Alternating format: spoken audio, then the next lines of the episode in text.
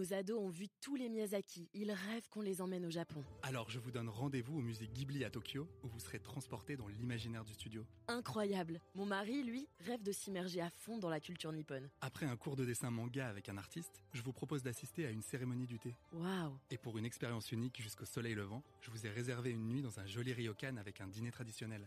Je nous y vois déjà. Avec Marco Vasco, ne rêvez plus, vivez votre voyage l'esprit libre. Au rendez-vous sur marcovasco.fr pour imaginer votre prochain voyage sur mesure. Sébastien Lescope, bonjour. Bonjour Quentin.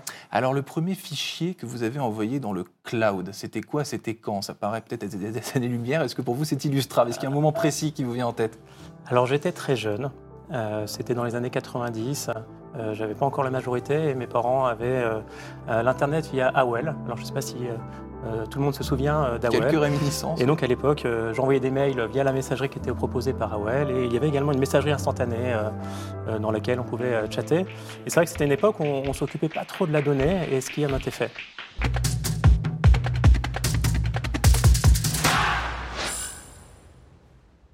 Bonjour à tous et bienvenue au Talk Décideur du Figaro, donc que vous pouvez réécouter euh, en podcast. Aujourd'hui, mon invité euh, s'appelle Sébastien Lescope. Il est PDG de Cloud Temple, euh, le temple du cloud hein, souverain européen. On va en reparler. Sébastien Lescope, donc question peut-être un peu candide qui fait écho à ma première question, mais c'est cet univers du cloud. Vous le découvrez à quel moment? Enfin, personnellement, je, je crois avoir compris, mais professionnellement, à quel moment vous découvrez cet univers assez peu illustrable qui s'appelle le, le cloud?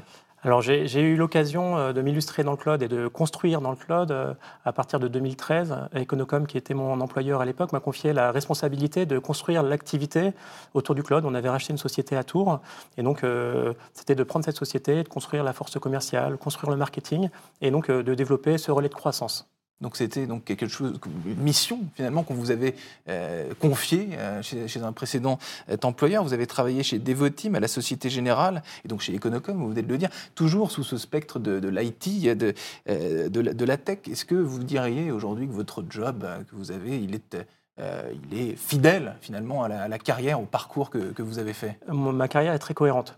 En effet, euh, j'ai commencé dans le consulting, euh, accompagner les DSI dans leur transformation numérique, et par la suite, j'ai eu un métier plus opérationnel, chez plutôt chez des doueurs, chez des infogérants, chez des fournisseurs de cloud. Et là, j'arrive dans une société euh, de tech avec une vraie- véritable capacité d'innover, de nous différencier, et un projet euh, de, de croissance et d'évolution qui est, qui est vraiment, vraiment attirant.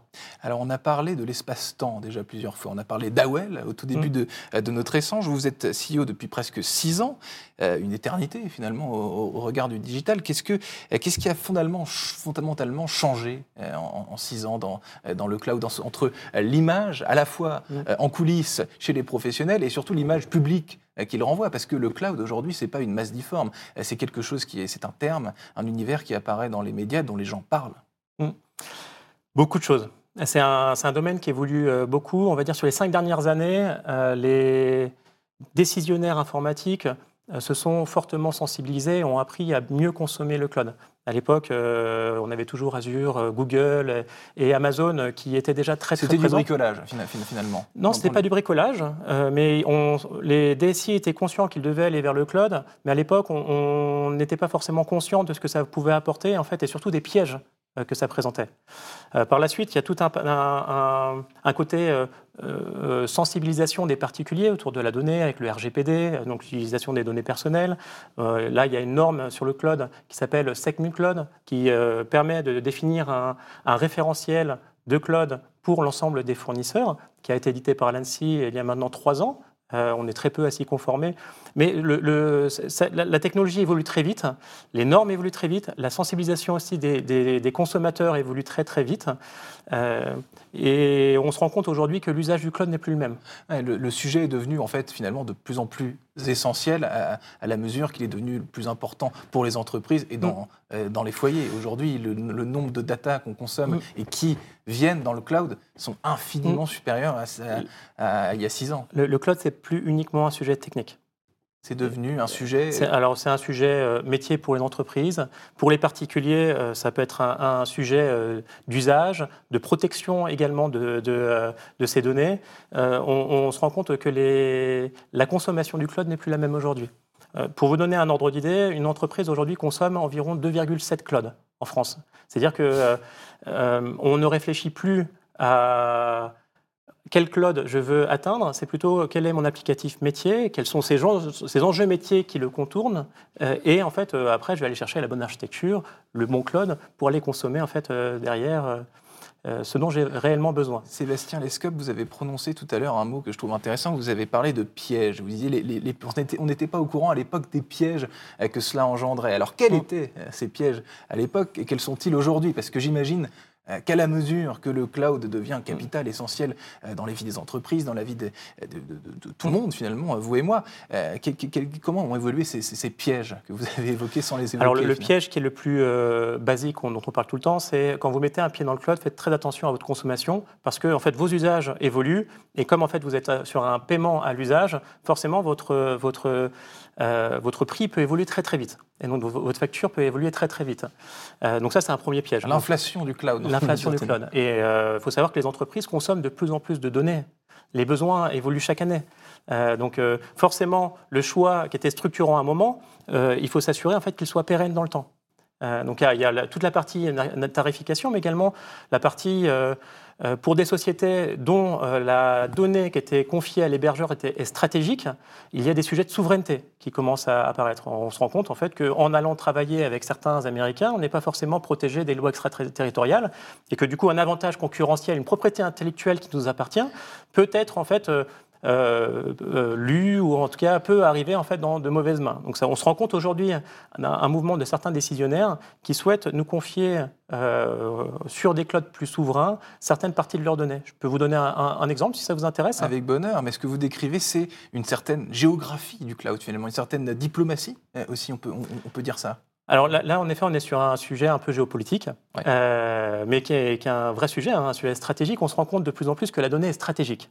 Euh, et donc la donnée, certaines données doivent être, doivent être protégées, mais, pas toutes. C'est-à-dire qu'il ne faut pas non plus tomber dans la gamme de euh, j'ai besoin de tout surprotéger. On a besoin d'agilité, on a besoin d'aller vite, on a besoin d'innover, et il faut trouver le juste compromis. Alors je peux vous donner un exemple client, le, le euh, qui est un, beau champion français, euh, leader de l'énergie renouvelable, 4,5 milliards euh, de, valorisation boursière.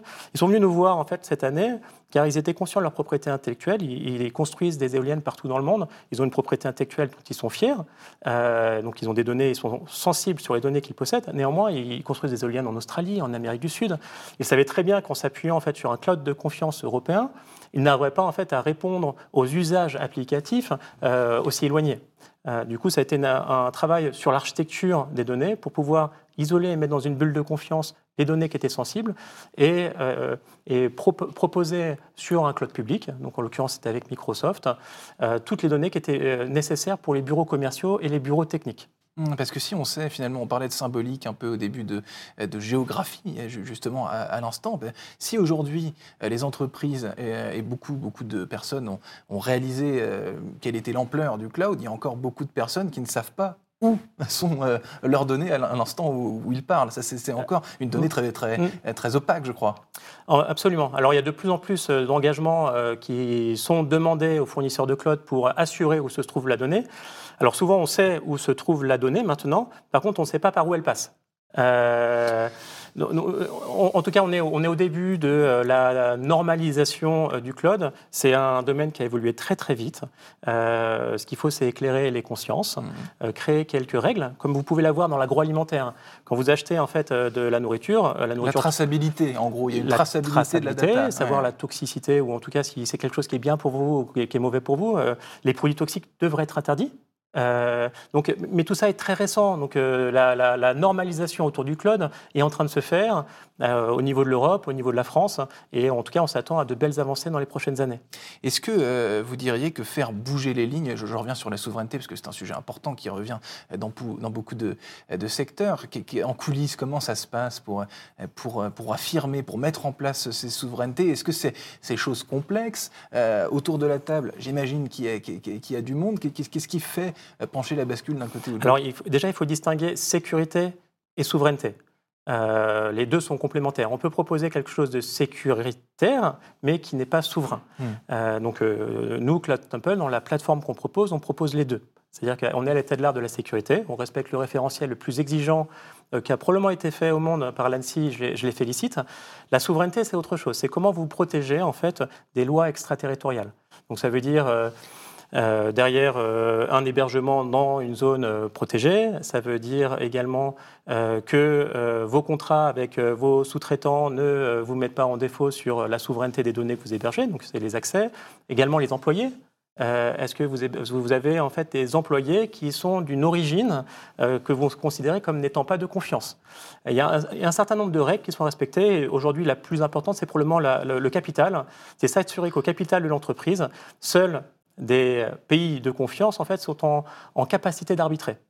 Sébastien Lescope, je vais vous parler d'un terme qui rime avec le mot souveraineté, c'est celui de sobriété. C'est pareil, la sobriété, on entend à toutes les sauces, si, si je puis dire. La sobriété, euh, numérique et la sobriété sur le digital, ça représente quoi? Sur le cloud en particulier, comment euh, est-ce que les entreprises peuvent faire, euh, faire preuve de sobriété, de, de, mm. responsabilité à ce niveau-là? Alors déjà, le numérique, c'est 2,5% euh, des émissions de gaz carbonique euh, sur l'ensemble des activités. Donc c'est en fait c'est assez faible aujourd'hui. En fait, les, émissions sont relativement faibles aujourd'hui sur cette filière. Mais en fait, ce qui nous préoccupe, c'est pas forcément la quantité aujourd'hui qui est émise, c'est surtout son évolution. Comme je vous disais, en fait, on consomme de plus en plus de mmh. données. Les data centers en fait se propagent comme des champignons, euh, et on prévoit en fait dans les, en 2040 une évolution de 60%. Et c'est la plus grosse, c'est la filière qui évoluera le plus en termes de, pollution. Euh, donc ça, on le sait déjà. Donc il s'agit de. Alors c'est euh, j'imagine que c'est une. On, a tiré la ligne. Aujourd'hui, justement, c'est on peut agir. Alors on peut agir déjà sur l'existant. Alors quand on est fournisseur de, de cloud, c'est en travaillant sur des technologies, sur des designs qui sont moins énergivores, en travaillant avec des partenaires qui sont aussi également consciencieux. Mais surtout, en fait, vous vous rendez compte que le plus lourd, c'est la tendance. Donc pour travailler sur la tendance, c'est comment je suis capable de travailler avec mes clients sur le meilleur chemin. Comment je peux répondre à leurs enjeux numériques en consommant moins hmm. euh, et ça, c'est euh, tout simplement en mettant des critères de sobriété dans les projets. Comme vous, quand vous prenez le vélo, du covoiturage, vous savez, en fait, vous pouvez savoir quelle est votre empreinte. Et en fait, euh, à, coût égal, c'est-à-dire le coût, c'est très personnel, en fait, vous pouvez choisir d'aller prendre le vélo. Ben, c'est pareil pour les, dirigeants informatiques. Il faut les éclairer. Il y a souvent deux, trois scénarios, mais que ce critère de sobriété doit être présent en fait dans les décisions. Sébastien Lescope, dernière question. Est-ce que les Français sont de bons élèves? J'aime bien cette question parce qu'on pourrait la poser sur n'importe quel sujet, mais en matière de sobriété euh, numérique, est-ce que euh, les entreprises françaises sont, bah, sont peut-être pas à la pointe, mais en tout cas font preuve d'exemplarité? Euh, c'est encore perfectible. C'est un sujet qui est nouveau dans le numérique. Donc, euh, je pense que la France n'est pas à la traîne. On a de euh, très beaux exemples, euh, comme le groupe Avril, qui, mettent en avant. Le groupe Avril, c'est le leader de l'agroalimentaire, l'un des leaders du groupe alimentaire, 7 milliards de chiffres d'affaires, 70 sites industriels en France. Et ils veulent leur SI exemplaire. Alors, un sujet, par exemple, qui permet de réduire son empreinte, c'est ce qu'on appelle le, plan de reprise d'activité. Aujourd'hui, on est habitué à avoir des applications qui sont 100% disponibles. Rien que le fait d'accepter euh, de, 15, minutes, de coupure, vous allez rentrer sur des architectures qui sont complètement différentes hein, et du coup qui seront beaucoup moins énergivores. Donc c'est pour ça que quand vous prenez une décision, euh, il faut vraiment réfléchir à quels sont réellement vos enjeux derrière et les compromis que vous êtes prêts à faire. Merci infiniment, Sébastien Lescope, donc PDG de Cloud Temple. Merci infiniment d'avoir répondu à mes questions pour le talk décideur du Figaro. À très bientôt. À bientôt. Nos ados ont vu tous les Miyazaki. Ils rêvent qu'on les emmène au Japon. Alors je vous donne rendez-vous au musée Ghibli à Tokyo, où vous serez transporté dans l'imaginaire du studio. Incroyable. Mon mari, lui, rêve de s'immerger à fond dans la culture nippone. Après un cours de dessin manga avec un artiste, je vous propose d'assister à une cérémonie du thé. Waouh Et pour une expérience unique jusqu'au soleil levant, je vous ai réservé une nuit dans un joli ryokan avec un dîner traditionnel. je nous y vois déjà. Avec Marco Vasco, ne rêvez plus, vivez votre voyage l'esprit libre. Au rendez-vous sur marcovasco.fr pour imaginer votre prochain voyage sur mesure.